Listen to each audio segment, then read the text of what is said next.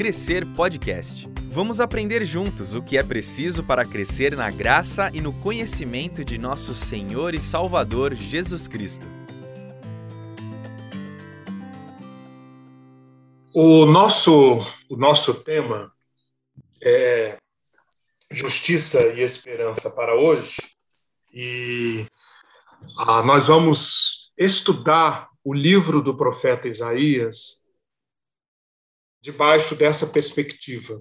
O que que o livro nos ensina sobre esses dois elementos fundamentais do plano de Deus, do plano de salvação de Deus: justiça e esperança. Dois elementos fundamentais do plano de Deus que, que são revelados nas Escrituras e que nós precisamos entender, assimilar, trazer para o nosso coração, para a nossa mente, para darmos frutos na nossa vida hoje, hoje. Então, como traduzir, como trazer essa, essa revelação sobre justiça e esperança, apresentada há 2.700 anos atrás, como trazer isso para hoje e deixar que nossa vida seja marcada por justiça e esperança. Nós temos os, os, nossos, os três principais recursos para o aprendizado, e eu quero já deixar claro: eh, esse curso, eu, eu, quando eu pensei nele, o, o propósito, o que me motivou foi a constatação de que o livro de Isaías ele é um livro razoavelmente conhecido.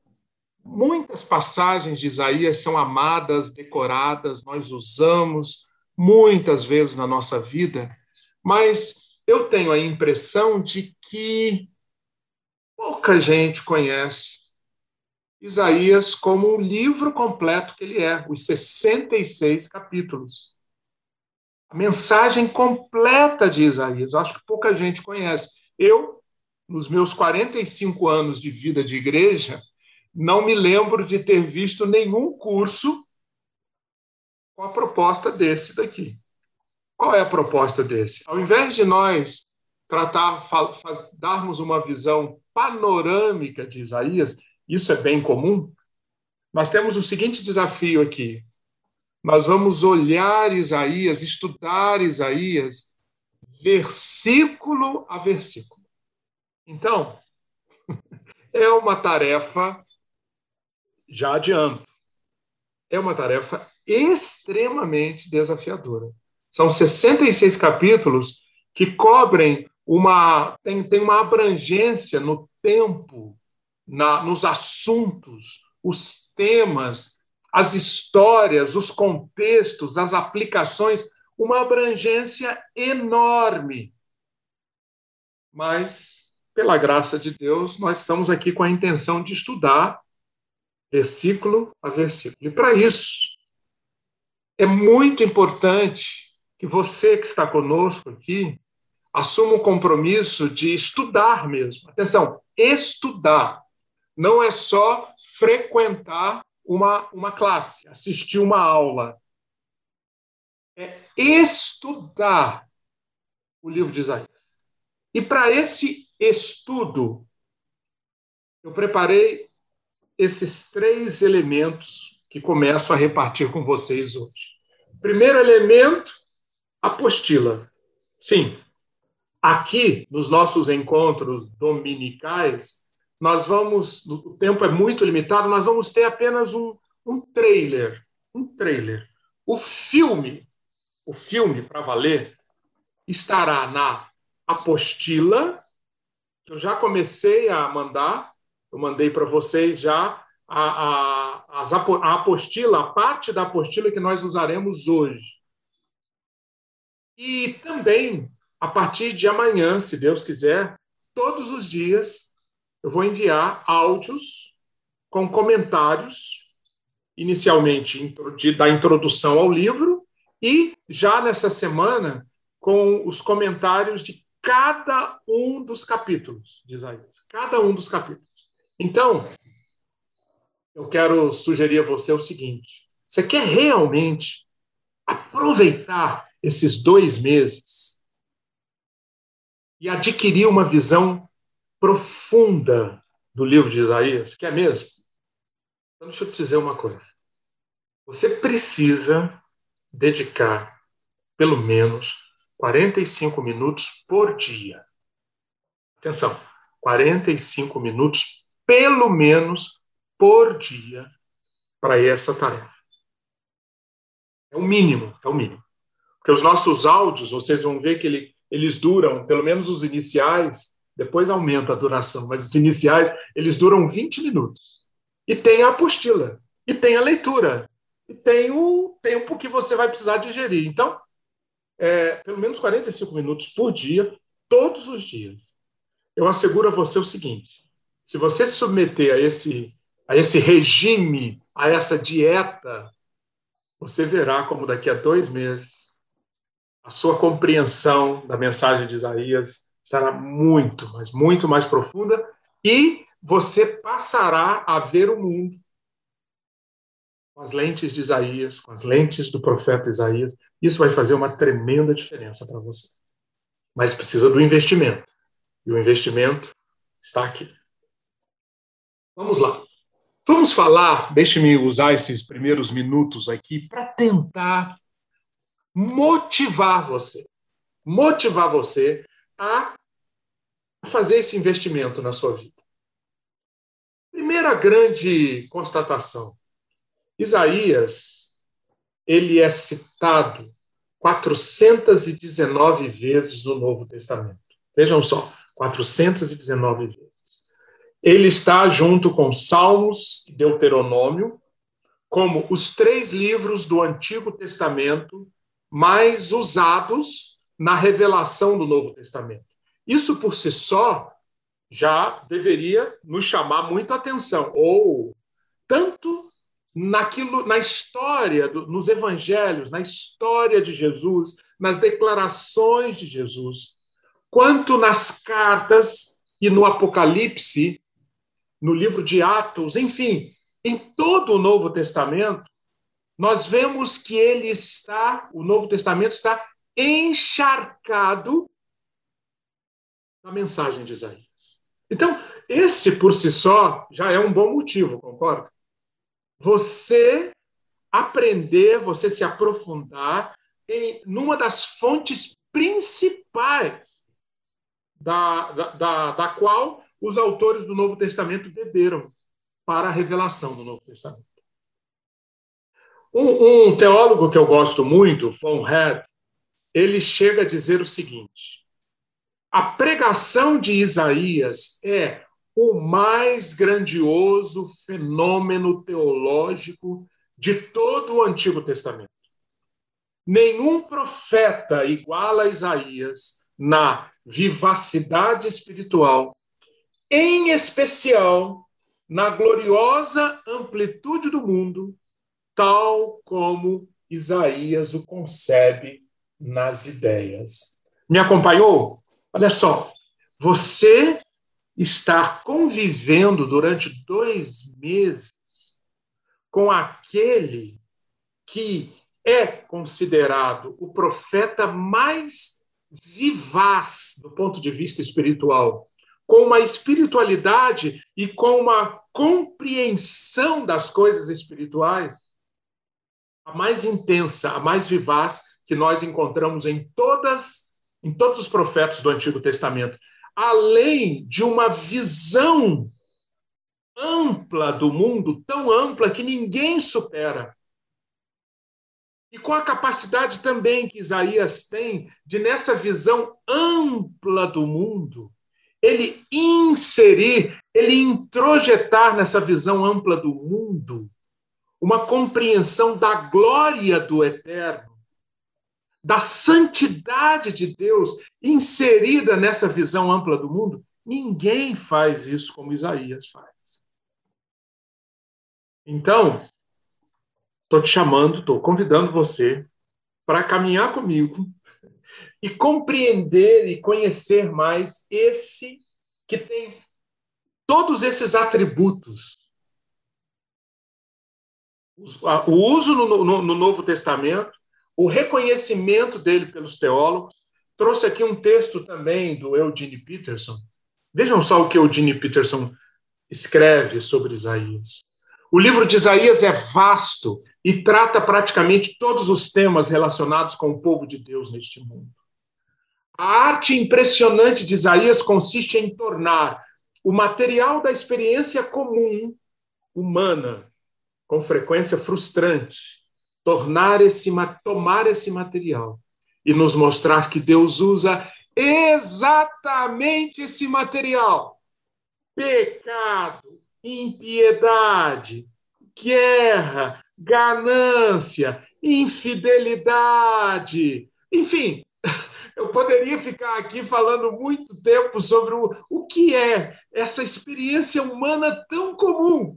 Pois bem, Isaías toma este material e nos mostra que Deus usa exatamente esse tipo de material para criar, salvar e dar esperança. Eu vou, eu vou reforçar esse ponto aqui que tempos nós estamos vivendo em que precisamos ser tão abastecidos de esperança? A nossa vida, a nossa vivacidade, o nosso seguir a Cristo está sendo profundamente desafiado e será cada vez mais. E a palavra de Deus nos ensina que para frutificarmos, é fundamental que o nosso tanque de esperança esteja cheio, repleto, Cada um de nós carrega no seu coração um tanque para ser preenchido com o combustível da esperança. Boa parte dos, da fraqueza, boa parte das quedas, boa parte da falta de frutos na nossa vida, sabe por quê? Porque o nosso tanque de esperança está vazio. Isaías é um livro por excelência que Deus usa para encher o nosso tanque de esperança. E à medida que esse vasto panorama se descortina diante de Deus, fica evidente que nada é descartável para ele. Ele usa tudo e todos como material para a sua obra, que é, em síntese, qual é a obra de Deus? A recriação do caos em que transformamos nossa vida. Nossa vida como indivíduos, nossa vida como família, nossa vida como sociedade, nossa vida como civilização. Como é, como é fácil para o ser humano transformar, criar o caos ou fazer acontecer o caos. E a obra de Deus, a especialidade de Deus é, é o quê? Recriar esse caos de tal maneira que a vida prospere a partir da superação do caos. Isaías é fundamental para ajudar-nos a enxergar esse plano de Deus e como ele pode ser executado no nosso dia a dia. E para terminar essa parte, eu estou tentando motivar vocês. O desafio é muito grande, eu estou avisando, é muito grande. Estou tentando deixar assim a motivação de vocês lá em cima. Eu vou trazer aqui alguns textos. Por exemplo, quando Jesus começa o seu ministério lá em Nazaré, vocês se lembram dessa passagem? Jesus entra numa sinagoga, está ali aos 30 anos, começando a se mostrar como o Messias, o Filho de Deus. Então, ali na inauguração do seu ministério, Jesus vai à sinagoga e entregam a ele o livro do profeta Isaías, naquele dia que Jesus ali está começando. E Jesus abre o livro. Jesus conhecia Isaías, atenção, Jesus conhecia muito bem os 66 capítulos que nós estaremos estudando. Jesus conhecia muito bem. Então ele vai lá e abre Isaías 61. O Espírito do Senhor está sobre mim, pelo que me ungiu para evangelizar os pobres, enviou-me para proclamar libertação aos cativos. Enfim, Jesus leu Isaías, comunicando que ah, o que ele estaria fazendo a partir dali durante os seus três anos de ministério estava seria cumprir o que o profeta Isaías apresentou 700 anos antes. Vejam só que relevante, quão relevante é esse livro. Você conhece, eu vou acelerar aqui de propósito, você conhece muitos trechos de Isaías, não é verdade? Por exemplo, o famoso Isaías 6,4. Clamavam uns aos outros, dizendo: quantos hinos, quantos cânticos tem em torno de Isaías 6? Nós conhecemos Isaías 6. Santo, santo, santo é o Senhor dos exércitos, toda a terra está cheia da sua glória. Um texto muito conhecido, muito lembrado na época de Natal, né? Isaías 7. O Senhor mesmo vos dará um sinal, a virgem conceberá e dará à luz um filho, lhe chamará Emanuel. Quantos, quantos de nós usamos Isaías 26, 3 e 4 na hora da crise, não é? Na hora da dificuldade, Tu, Senhor, conservarás em perfeita paz aquele cujo propósito é firme, porque ele confia em ti. Nós também usamos muito Isaías 30, 15, porque assim diz o Senhor Deus, o Santo de Israel: em vos converterdes e em sossegardes está a vossa salvação. Na tranquilidade, na confiança, a vossa força.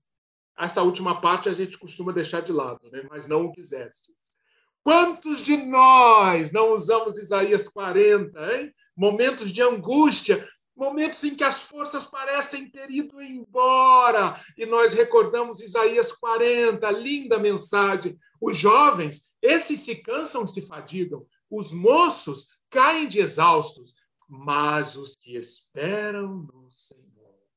E essa metáfora maravilhosa dos que esperam no Senhor é tão cara para nós, já nos já aqueceu o nosso coração em tantos momentos, não é verdade? Isaías 55, o convite da graça, vós que tendes sede, vinde às águas, ouvi e a vossa alma viverá. E eu poderia aqui gastar muito mais tempo com trechos muito queridos de Isaías. Não é verdade? Mas a grande questão, para completar essa, essa abertura, a grande questão é a seguinte: se nós compararmos o livro de Isaías a uma floresta, você conhece algumas árvores dessa floresta. Mas será que você conhece a floresta? Será que você tem a visão do todo? Porque é a visão da floresta. Ou seja, Isaías 6, qual o contexto? O que, que, que, que aquele texto quer dizer? Isaías 7, a, a, a promessa do Emanuel. Isaías 26, o que, que significa aquele cujo propósito está firme em ti? O que, que significa Isaías 40? Em que contexto foi apresentada aquela promessa de que os que esperam no Senhor não se cansam? E, ou melhor, quando se cansarem, eles terão as suas forças renovadas. O que, que significa isso? O nosso estudo aqui é, é para você ter essas passagens que você já ama, que você usa na sua vida. Que você tenha condições de olhar essas passagens em três dimensões. Hoje, provavelmente, você olha em uma dimensão, como um versículo solto, como uma árvore. Vem olhar em três dimensões agora. Vem olhar a floresta. Vem adquirir as lentes proféticas de Isaías. Para isso, vamos começar então com, pelo começo. Vamos, deixa eu apresentar para vocês rapidamente o contexto em que o livro de Isaías foi escrito. O livro começa já dando uma data muito precisa, capítulo 1, versículo 1. Visão que Isaías, filho de Amós, teve a respeito de Judá e Jerusalém, nos dias de Uzias, Jotão, Acás e Ezequias, reis de Judá. Então nós sabemos quem é, quem é Isaías, quem está escrevendo, qual é a audiência dele, os habitantes de Judá e Jerusalém, e qual o período, qual o período em que ele viveu durante os, esses quatro reis de Judá. Que, que, período foi esse? Então vamos lá, vamos um rápido aqui retrospecto do, dos eventos históricos.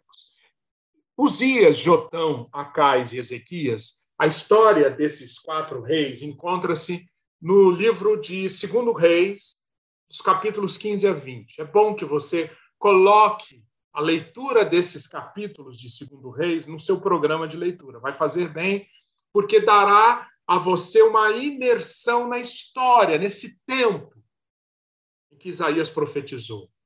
Nós estamos falando nesse período de aproximadamente 50, 60 anos. Olha que período longo.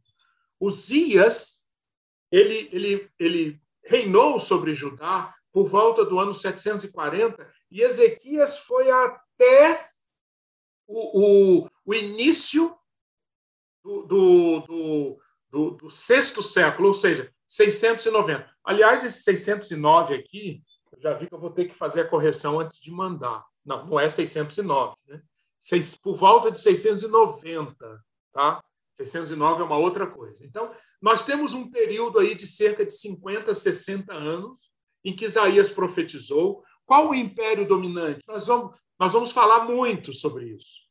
Para entender a mensagem de Isaías, você precisa ter um mínimo de conhecimento de história dessa época e conhecer e saber que quem dava as cartas na política, na geopolítica do mundo, na época que Isaías profetizou, sobretudo a Síria, o Império Assírio, que na sequência foi sucedido pelo, pelo Império Babilônio e depois pelo Medo-Persa. Alguns eventos marcantes dessa época que aparecem nas profecias de Isaías e que nós vamos falar muitas vezes aqui no nosso curso. Em primeiro lugar, por volta do ano 722, é, houve uma guerra na qual duas, dois países, a Síria e o, e, e o Reino do Norte, Efraim, procuraram formar uma coalizão, chamaram diversas nações para lutar contra quem? Contra a Assíria. Olhem só, eles acharam que se juntassem os exércitos, os esforços, eles conseguiriam encarar o Império Assírio.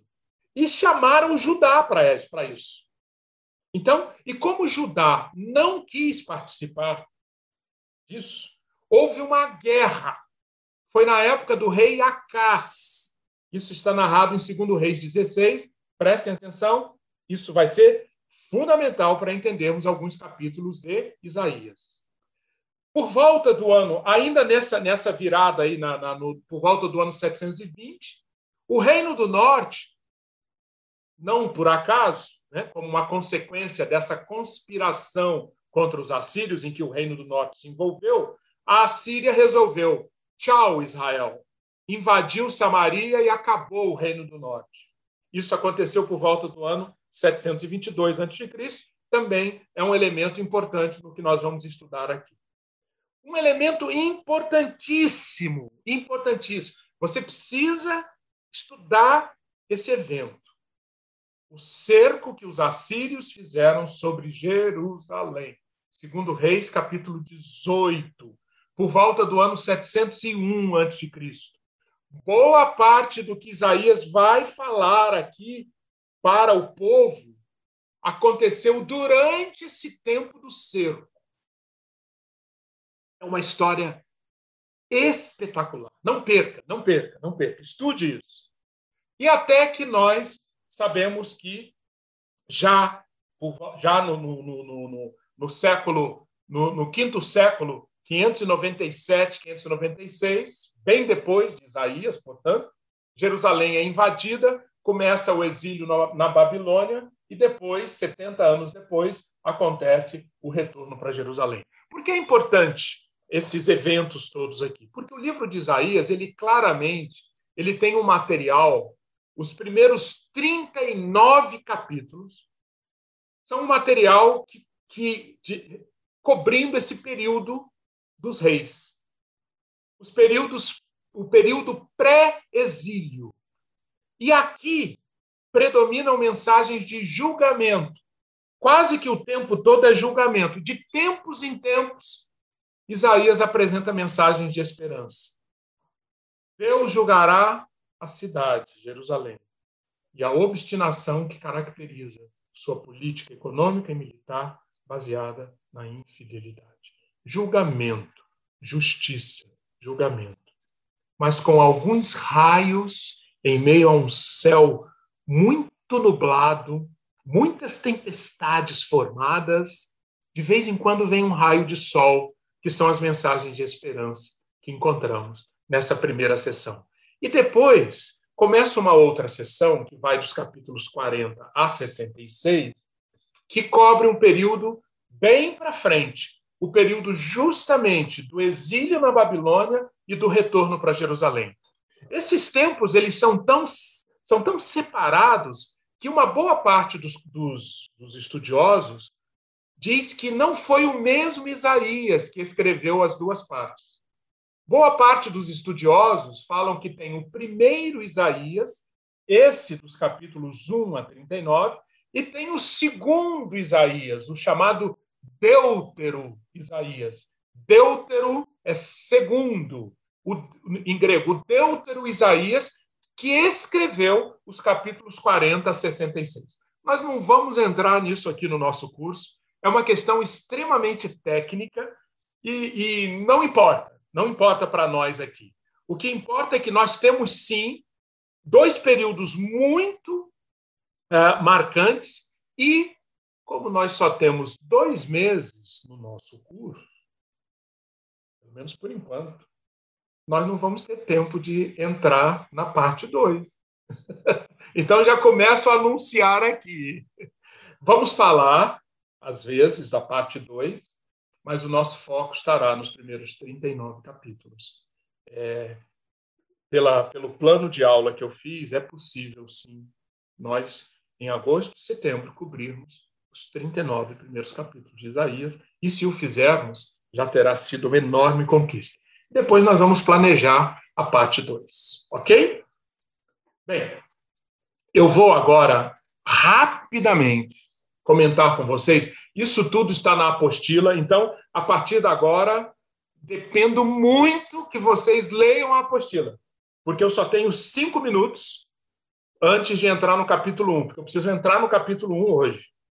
Então, em cinco minutos, eu vou passar para vocês, em primeiro lugar, quais são os temas centrais do livro de Isaías. Nós vamos sempre voltar a isso aqui, portanto, não tem problema é, eu, eu passar de maneira tão acelerada agora. Você vai ver isso aqui ao longo dos nossos estudos. Isaías pode ser, pode ser resumido a três grandes temas. Em primeiro lugar, o grande tema é salvação. Isaías significa Deus salva. Deus salva. O nome Isaías. Deus salva. E não é, e não é coincidência. O profeta cuja grande, cujo grande tema é falar sobre o que é essa Yeshua, a palavra hebraica para salvação. Yeshua. Yahvé, o Deus, cuja especialidade é Yeshua, salvação. E é assim que o nome de Isaías é formado, por Yahvé e Yeshua. E esse é o grande tema do livro, que, por sinal, é o grande tema da Bíblia. Se você tiver que resumir a Bíblia a um tema, não tenha dúvida. O grande tema será esse: o plano de Deus para a salvação da sua criação e a execução desse plano. Por isso que o livro de Isaías ele é tão central, porque ali você tem o grande tema apresentado, dissecado, explicado, que é o grande tema das Escrituras. Segundo grande tema, do livro de Isaías, muito importantes em Isaías, que salvação para nós seres humanos significa resgatar o propósito para, qual, para o qual fomos criados. E para, para o profeta Isaías é muito claro. Sabe para que que nós fomos criados? Para sermos servos. Servos, servos, servos. Servo é um, um conceito essencial em todo o livro de Isaías. Aliás, tem uma parte do livro, lá a partir do capítulo 41, 42, que é basicamente só sobre o servo, lembra? O servo do Senhor. Ali, Isaías antevê que Cristo, que o Messias viria, e o papel principal, o papel essencial dele seria o papel de quê? De servo. Ora, se esse é o papel do próprio Deus Filho, do Filho do Homem, do Messias, quem somos nós para almejarmos um papel diferente? Esse é o nosso papel, esse é o nosso propósito, essa é a mensagem que Isaías apresenta para Israel, e é isso que incomoda tanto Isaías e os habitantes de.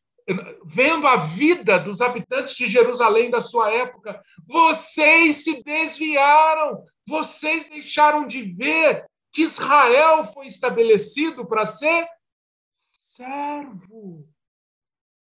Salvação é esse resgate do propósito para o qual fomos criados.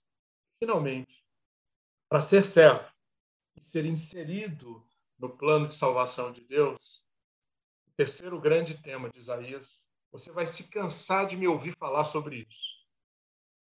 Terceiro grande tema: confiança. A grande pergunta que perpassa Isaías de A a Z: em quem você confia. Isaías, ele sai de um nível superficial de confiança. Não adianta me dizer qual é a sua religião. Não adianta me dizer que hinos você canta. Não adianta me dizer quantos textos da Torá você sabe de cor. Não adianta você me dizer quantas vezes você comparece ao templo para fazer os sacrifícios. Não é disso que eu estou falando. Eu estou falando de algo mais profundo, Jerusalém. Eu estou falando daquela parte submersa do iceberg, a parte oculta. Hã? Quem é ali no seu coração? Quem é que recebe a sua confiança?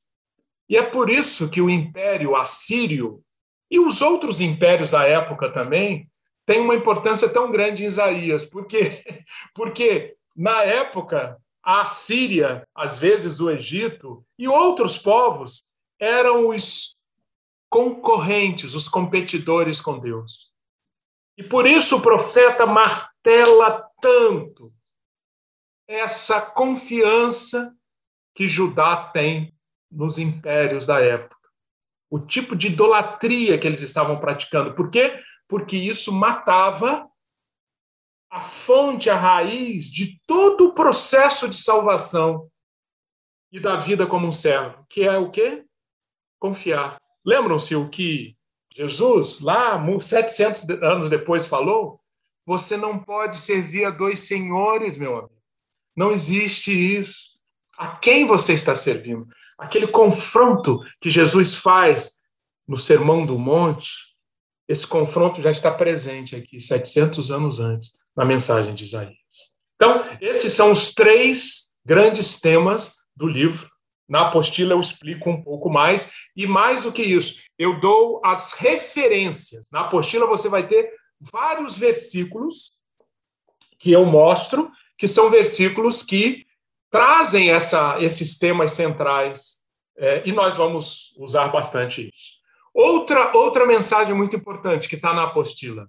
O que eu devo almejar? Qual a transformação que vai acontecer em mim se eu estudar Isaías para valer? Eu proponho quatro. Em primeiro lugar, você vai passar a ver o mundo com as lentes de um profeta. Isso faz toda a diferença. Hoje, hoje, eu preciso de uma cosmovisão profética. O que está acontecendo na economia, na política, na cultura, na sociedade, na tecnologia, na, na religião. Colocar as lentes de um profeta para enxergar e enquadrar tudo isso. Como isso é importante, como Isaías nos ajuda nisso. Segundo lugar, ah, eu já falei que confiança, em quem você confia, é um tema essencial de Isaías. E um efeito que o estudo de Isaías faz, então, é denunciar fé, confiança e esperança infantis, deturpadas e neurotizantes. Depois nós vamos falar mais sobre isso.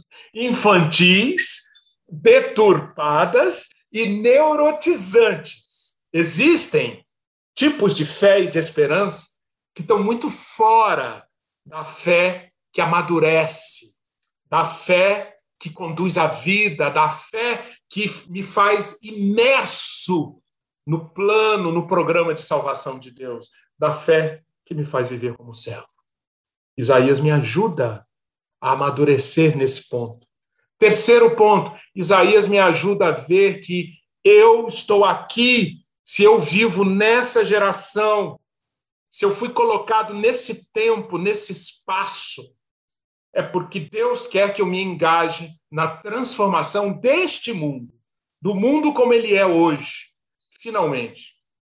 Isaías, ah, um estudo profundo de Isaías não nunca me deixa da mesma maneira com relação à capacidade de apreciar a obra redentora de Deus executada em Cristo. Praticamente todos os capítulos de Isaías, todos eles, mostram ângulos do Messias, tanto na sua primeira vinda, quanto na segunda vinda. Na primeira e na segunda vinda, ângulos do Messias, que eu enxergo a partir da perspectiva de Isaías, e que isso pode me ajudar muito a conhecer e apreciar mais essa obra redentora de Deus executada em Cristo. Bem, eu vou deixar essa parte para depois, depois eu volto aqui, mas a gente precisa começar. nós só temos 20, 20 minutos, então é, nós temos que começar o, o, a estudar, depois dessa introdução, nós temos que começar a estudar o livro. Gente, eu, eu, eu, eu esqueci de, no início, explicar para vocês o seguinte. Nós estamos online, então eu não estou conseguindo ver vocês, não estou conseguindo ver as reações e, e pior do que isso, não, nós não temos aqui a, aquela oportunidade que nós temos na sala de aula das interações, das perguntas. Mas ah, você tem aqui no nosso chat, no nosso chat, um, uma possibilidade de estar colocando seus comentários e suas perguntas, tá? Não, não, não deixe de fazer isso, por favor. Não deixe, não deixe essas aulas se transformarem em pura preleções. Eu não gostaria que isso acontecesse. Então, coloque as suas perguntas, coloque os seus comentários. A Tati, que vocês estão vendo aqui na tela, e que desde já, a quem desde já eu agradeço, e vocês também, por favor, agradeçam a Tati. Ela vai ser a nossa apoiadora aqui durante todas as nossas aulas. Ela está preparando material, fazendo os grupos, está fazendo um trabalho sensacional. Agradeço muito, Tati, pelo que você está fazendo. E ela está fazendo uma curadoria que, enquanto você está mandando as perguntas, ela está vendo é, se tem se é uma pergunta que, que justifica parar a aula para responder ou se deixa para o final. Então, Tati, eu pergunto a você: tem algum comentário aqui ou alguma observação que a gente precise fazer agora na transição para o estudo do capítulo 1? Não, por enquanto não. não? O pessoal está acostumado a fazer as perguntas online depois, né? É uma novidade aí para gente. É? Mas podem tá fazer do que a gente vai administrando, sem problema nenhum. Tá bom, ok. É, depois de tudo que eu. Oi? É isso aí. Depois de tudo que eu falei, não tem nenhuma pergunta. Fica sempre aquelas, ficam aquelas duas opções, né? Calma, a gente está absorvendo, calma. Vamos lá, gente. Isaías capítulo 1. Você pode abrir sua Bíblia aí? Para cada capítulo de Isaías, eu estou propondo, isso está na apostila, sim, e nos áudios, nós vamos seguir mais ou menos essa sequência. Eu estou propondo nove itens para cada capítulo: um título, um versículo foco, a explicação do contexto, as divisões do capítulo, os comentários sobre o, o, o texto, é, Isaías e o Novo Testamento, como que aquilo que é ensinado naquele capítulo tem a ver, o que, que, é, que, que aquilo que é ensinado tem a ver com a revelação do Novo Testamento, aplicação para os dias de hoje e perguntas para a fixação. Vocês estão vendo que não é pouca coisa. Bem que eu falei, hein? 45 minutos por dia, pelo menos, hein, pessoal? Deixa eu aqui, uh, em 20 minutos, cobrir, é, pelo menos dar a vocês uma, um vislumbre dessa do que está sendo apresentado aqui no capítulo 1. Bem, primeiro, primeiro ponto, capítulo 1 ele está a mensagem do capítulo 1 se destina a que período do livro de Isaías? nós vamos trabalhar com isso daqui. Olha, Isaías está falando aqui no capítulo 1 para Jerusalém por volta do ano 735.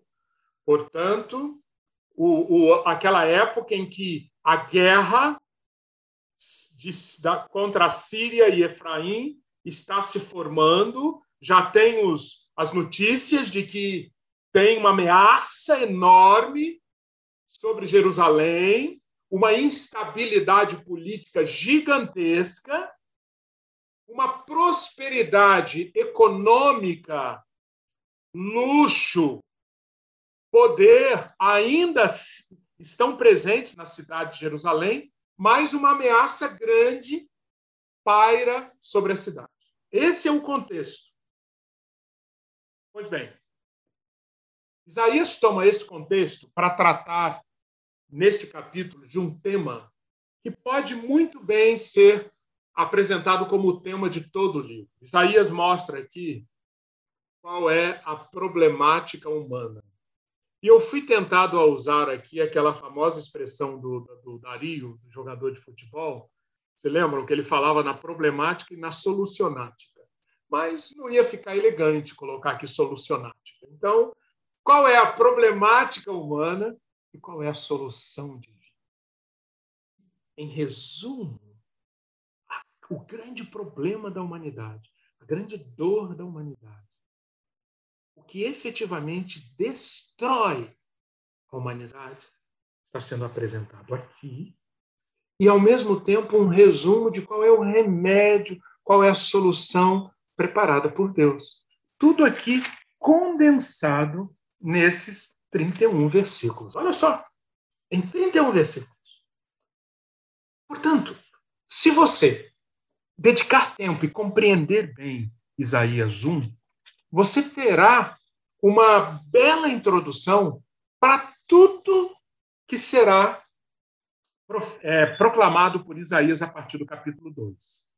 A questão que nós temos aqui, que é, estava seguramente no coração e na mente do profeta Isaías, era a problemática humana é o, é o fato de que o povo é, por natureza, pecador e corrupto. Isaías sabia disso. Mas, ao mesmo tempo, Isaías aprendeu, e o capítulo 6, o famoso capítulo 6, o que aconteceu ali foi fundamental para Isaías aprender isso, que Deus, Deus planejou uma maneira de fazer o ser humano ter condições de viver como servo dele. Então, essa pergunta deixava Isaías embaraçado, perplexo. Como que um povo pecador e corrupto, como nós somos, pode vir a ser servo do Deus Altíssimo? E é difícil você encontrar um outro escritor da Bíblia com uma visão mais elevada de Deus do que Isaías. É impressionante, impressionante.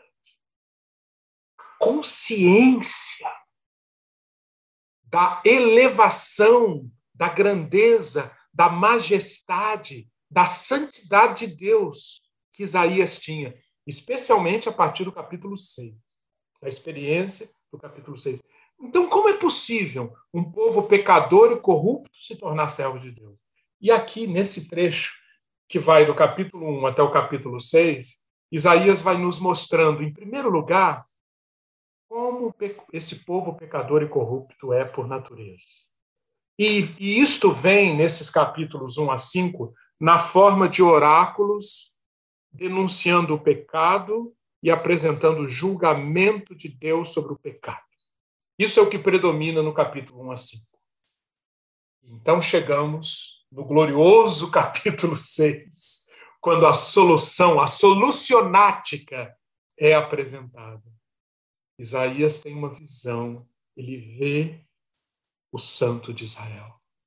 E a partir daquilo que ele vê no capítulo 6, que ele experimenta no capítulo 6, a esperança passa a, a, a, a, se fazer presente de uma maneira muito mais intensa ao longo de todo o livro, montando, montando esses, esse, esse mosaico de justiça e esperança.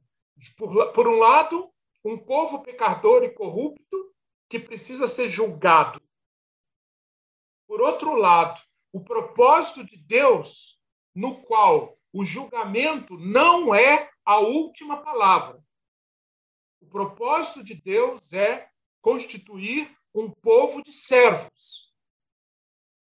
E Deus, então, encharca Isaías de trechos de esperança para mostrar que esse propósito será cumprido.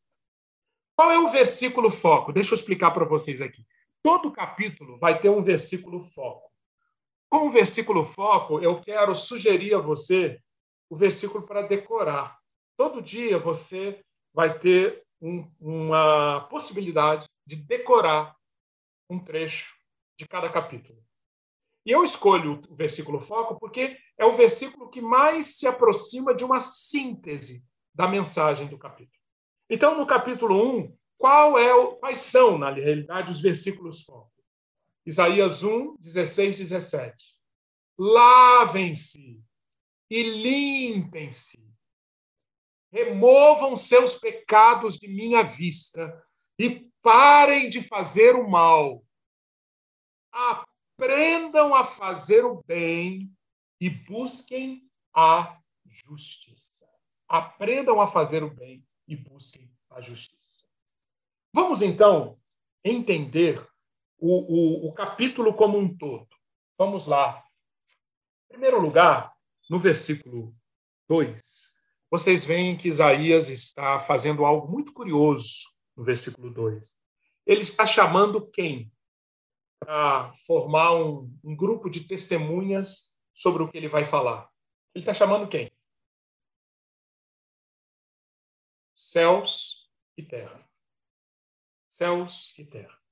Esse é um recurso que aparece diversas vezes na Bíblia, quando Deus tem que falar a um povo tão de coração tão endurecido, de mente tão limitada, um povo tão desobediente rebelde, que Deus chama ninguém menos do que os céus e a terra, porque os céus e a terra são testemunhas confiáveis. O povo estava deixando de ser. O que, que esse Deus tem a falar? E naquilo que Deus tem a falar, nós vamos enxergar, a partir aqui do versículo 2 ainda, uma, é, como se, é uma história que Isaías quer contar, que é um resumo da história da salvação. Quais são os elementos que compõem essa história? Primeiro elemento Deus deixa claro aqui que ele tem um alvo. Deus tem um alvo e tem um caminho. Estão vendo aqui a figurazinha da estrada? Um alvo e um caminho. Segundo elemento. Isaías deixa claro que a natureza humana é de quem escolheu ir numa direção contrária àquela direção que conduz ao alvo. Terceiro elemento, Isaías deixa claro que há um juízo esperando essa escolha. Há um juízo esperando a decisão de virar as costas para o caminho que leva ao alvo de Deus. Quarto lugar, Isaías deixa claro que Deus não jogou a toalha. Esse juízo, esse julgamento não é a última palavra. Deus insere sempre na nossa história uma esperança de que esse alvo será cumprido. Esse alvo não se perderá. E sexto elemento. Isaías, aqui no capítulo 1 e ao longo do livro, vai mostrar qual é o caminho para acontecer essa meia volta. Qual o caminho para deixar de. O que precisa acontecer em nós para deixarmos de seguir neste caminho que enfrentará o juízo que no final das contas termina em morte. Fazermos a, a volta, o caminho de volta a esperança, para o alvo, para a vida. Esses são os seis elementos. E eu aqui vou pedir licença a vocês para, de uma maneira muito rápida, ler. Eu vou ler alguns versículos desse capítulo 1 nos quais esses seis elementos são mostrados. Você vai ter a semana, você vai ter a apostila, você vai ter os slides para estudar depois com calma. Mas eu quero ler alguns dos versículos para mostrar a você como que, de fato, esses elementos estão aqui. O alvo. Vamos começar como alvo? O alvo está no versículo 2 e no versículo 21. Versículo 2 diz: Eu criei filhos, eu os fiz crescer. O alvo de Deus, então, com cada ser humano, com a sua criação, é ter nada menos do que filhos. Filhos reproduzem o caráter do pai. Não só criei, diz Deus, mas os fiz crescer. Olha só. Criei filhos. O que ele diz no versículo 21? Como se fez prostituta a cidade fiel. Ela que estava cheia de justiça. Nela habitava a retidão, mas agora só restaram assassinos. Ou seja, ao mesmo, Isaías está comunicando aqui que houve um desvio, desvio do alvo. Mas o propósito estava lá. Qual era o propósito? Que os filhos que ele criou fossem marcados por fidelidade justiça. Percebem aqui? Fiel, cheia de justiça, com retidão. Esse é o alvo. Mas o que, que aconteceu? Diz Isaías aqui no versículo 4: rejeitaram o Senhor, desprezaram o Santo de Israel. Fizeram o quê? Voltaram para trás. Note, olha os verbos: rejeitaram, desprezaram, voltaram para trás. Essa foi a decisão, essa é a decisão básica da natureza humana. E sobre essa decisão paira um ai. Observe no livro de Isaías a ocorrência da expressão ai, ai, ai. É uma das palavras mais recorrentes no livro de Isaías, porque, como eu já te expliquei, especialmente do capítulo 1 a 39, o que predomina é julgamento. E esse julgamento muitas vezes aparece na forma de um cântico de lamentação. O ai é um cântico de lamentação. Estou lamentando Ai desta nação pecadora, deste povo carregado de iniquidade, são descendência de malfeitores, filhos dados à corrupção. Primeira característica da natureza humana qual é? Erraram o alvo. Foram na direção contrária. Isaías, aqui no capítulo 4, usa. Perdão, no versículo 4, usa quatro expressões que destrincham esse errar o alvo, que destrincham a natureza humana. Primeira expressão, que está traduzido aqui no hebraico como nação pecadora, ratá, que significa perder o rumo, errar o alvo.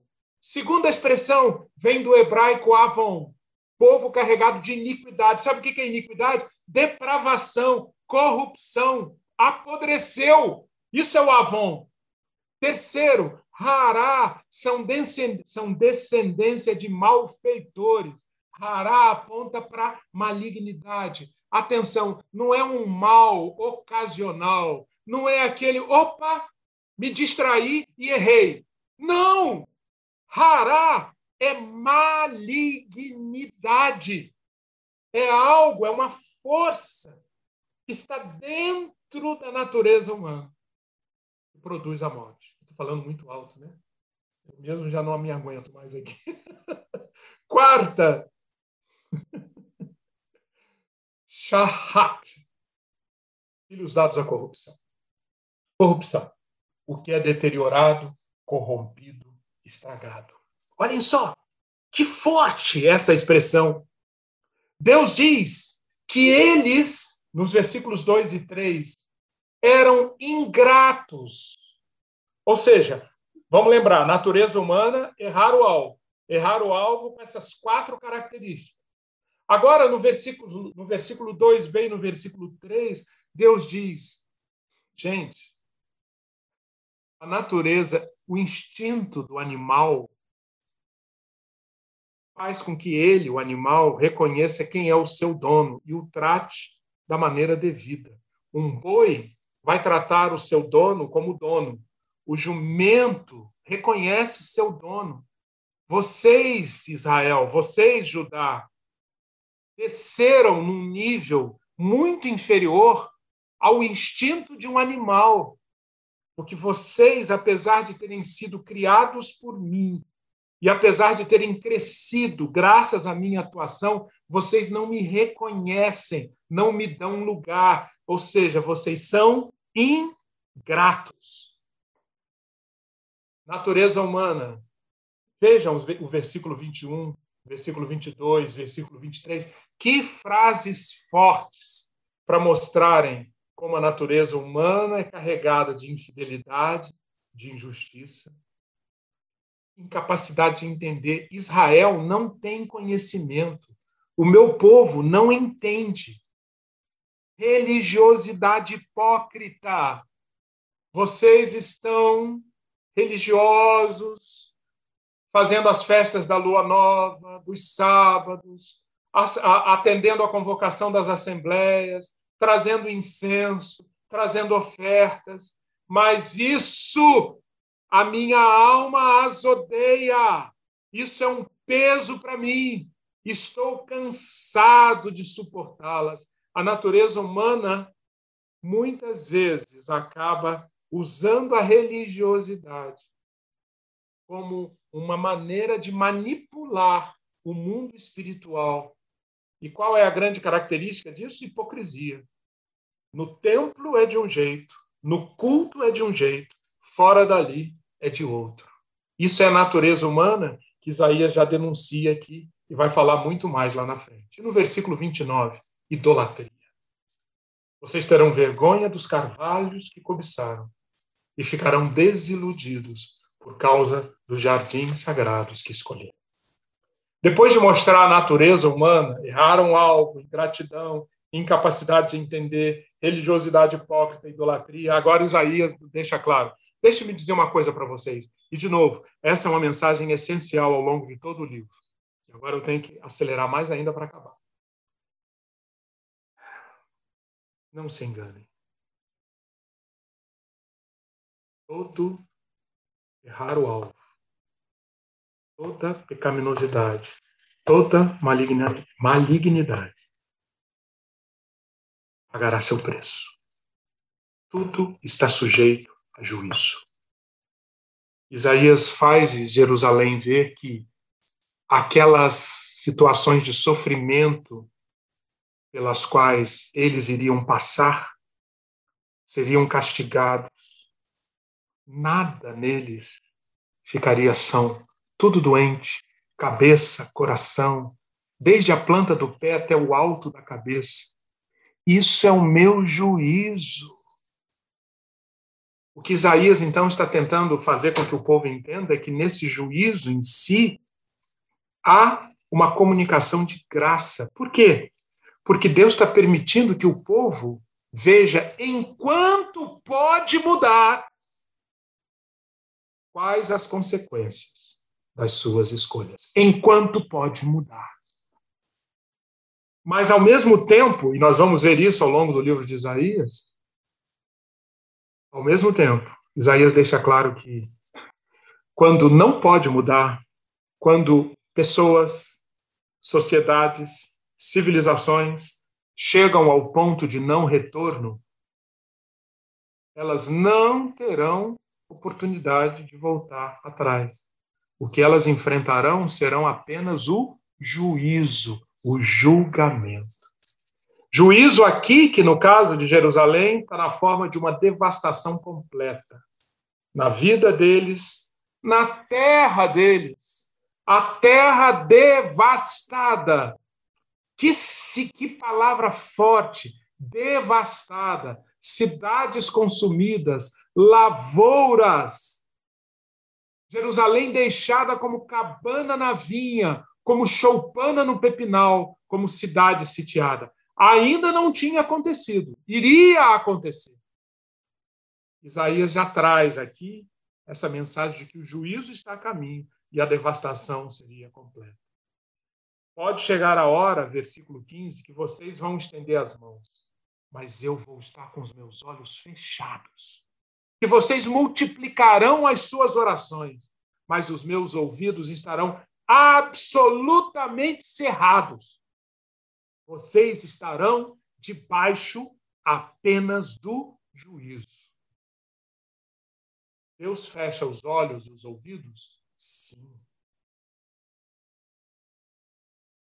Finalmente, tudo que tem sinal de vida vai se afastar.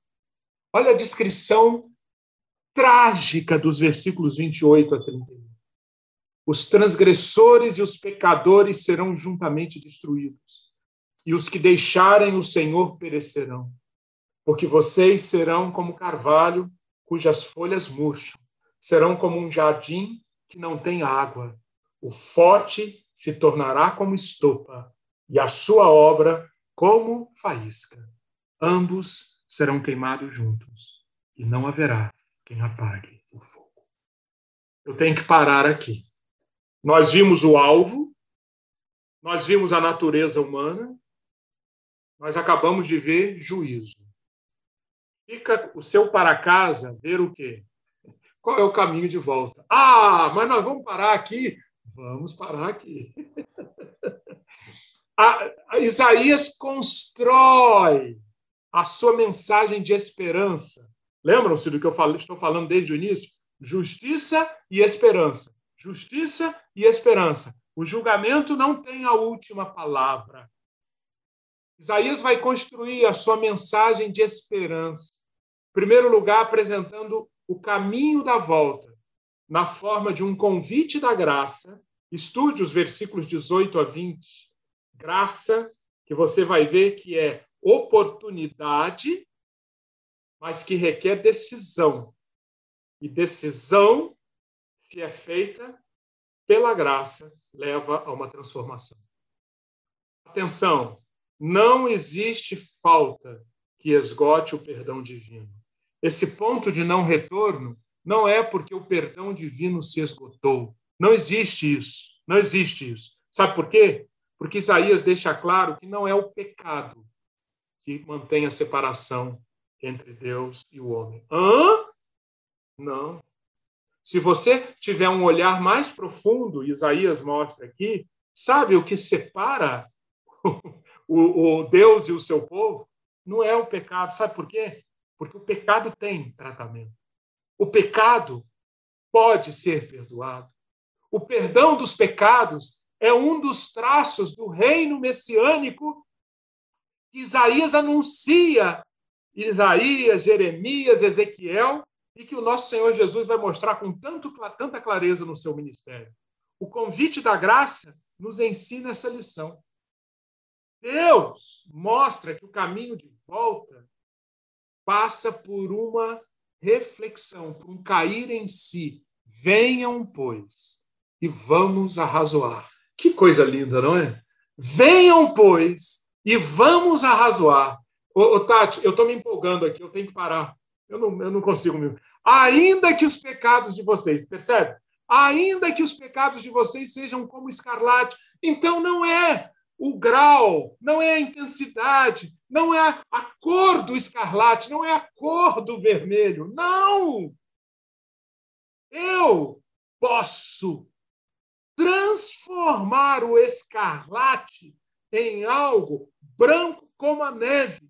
Eu posso transformar o vermelho como o carmesim, em branco como a lã. Olha que coisa linda. Mas é preciso que nos submetamos ao caminho. O caminho, Isaías mostra aqui nesses versículos 18 e 20. Isaías mostra que é um caminho que conduz a quê? A retidão e a justiça. Vamos tratar sobre isso domingo que vem, então, depois de você estudar durante a semana? Não perca essa oportunidade. Aprenda sobre isso. Qual é o caminho de volta? Por um lado, não é o pecado, não é o pecado que mantém o homem afastado de Deus. Essa é uma verdade. A graça está disponível e a graça é capaz de cobrir tudo. Mas a outra verdade que Isaías mostra aqui que precisa coexistir com essa é que quem entrou no caminho, quem aceitou a redenção, pratica a justiça. Então, Isaías mostra isso com muita clareza. E, finalmente, as palavras de esperança. As palavras de esperança que o profeta apresenta nos versículos 26, versículo 27 e no versículo, a linda passagem do remanescente, no versículo 9.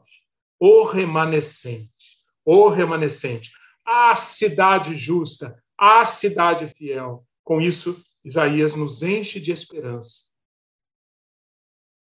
sobre o que que nos espera, o que que nos, o que nós podemos esperar se aceitarmos o caminho de volta, o caminho da redenção. Bem, essa, essa é a, a, o resumo do capítulo 1. Você vai ter a apostila, você vai ter o áudio, você vai poder ver o alvo, a natureza humana, o juízo, o caminho de volta, a esperança. E na apostila, você também vai fazer um exercício muito importante. Você vai poder ver como que Isaías está presente no Novo Testamento. Você vai ver diversas passagens em que claramente Jesus está sendo um Isaías, no sentido de reverberar essa mensagem do capítulo 1. A mensagem do capítulo 1 reverberando na maneira como Jesus exerceu o seu ministério, na maneira como Jesus atuou. E, finalmente, aplicação para os dias de hoje. Veja isso que está na apostila, no finalzinho da apostila, a aplicação e as perguntas para fixação. Isso é o seu dever de casa. Você ouviu Crescer Podcast, uma produção do Ministério de Educação Cristã da Ibaviva. Ajude a divulgar esse podcast. Siga a nossa página no Instagram e compartilhe educação.ibaviva.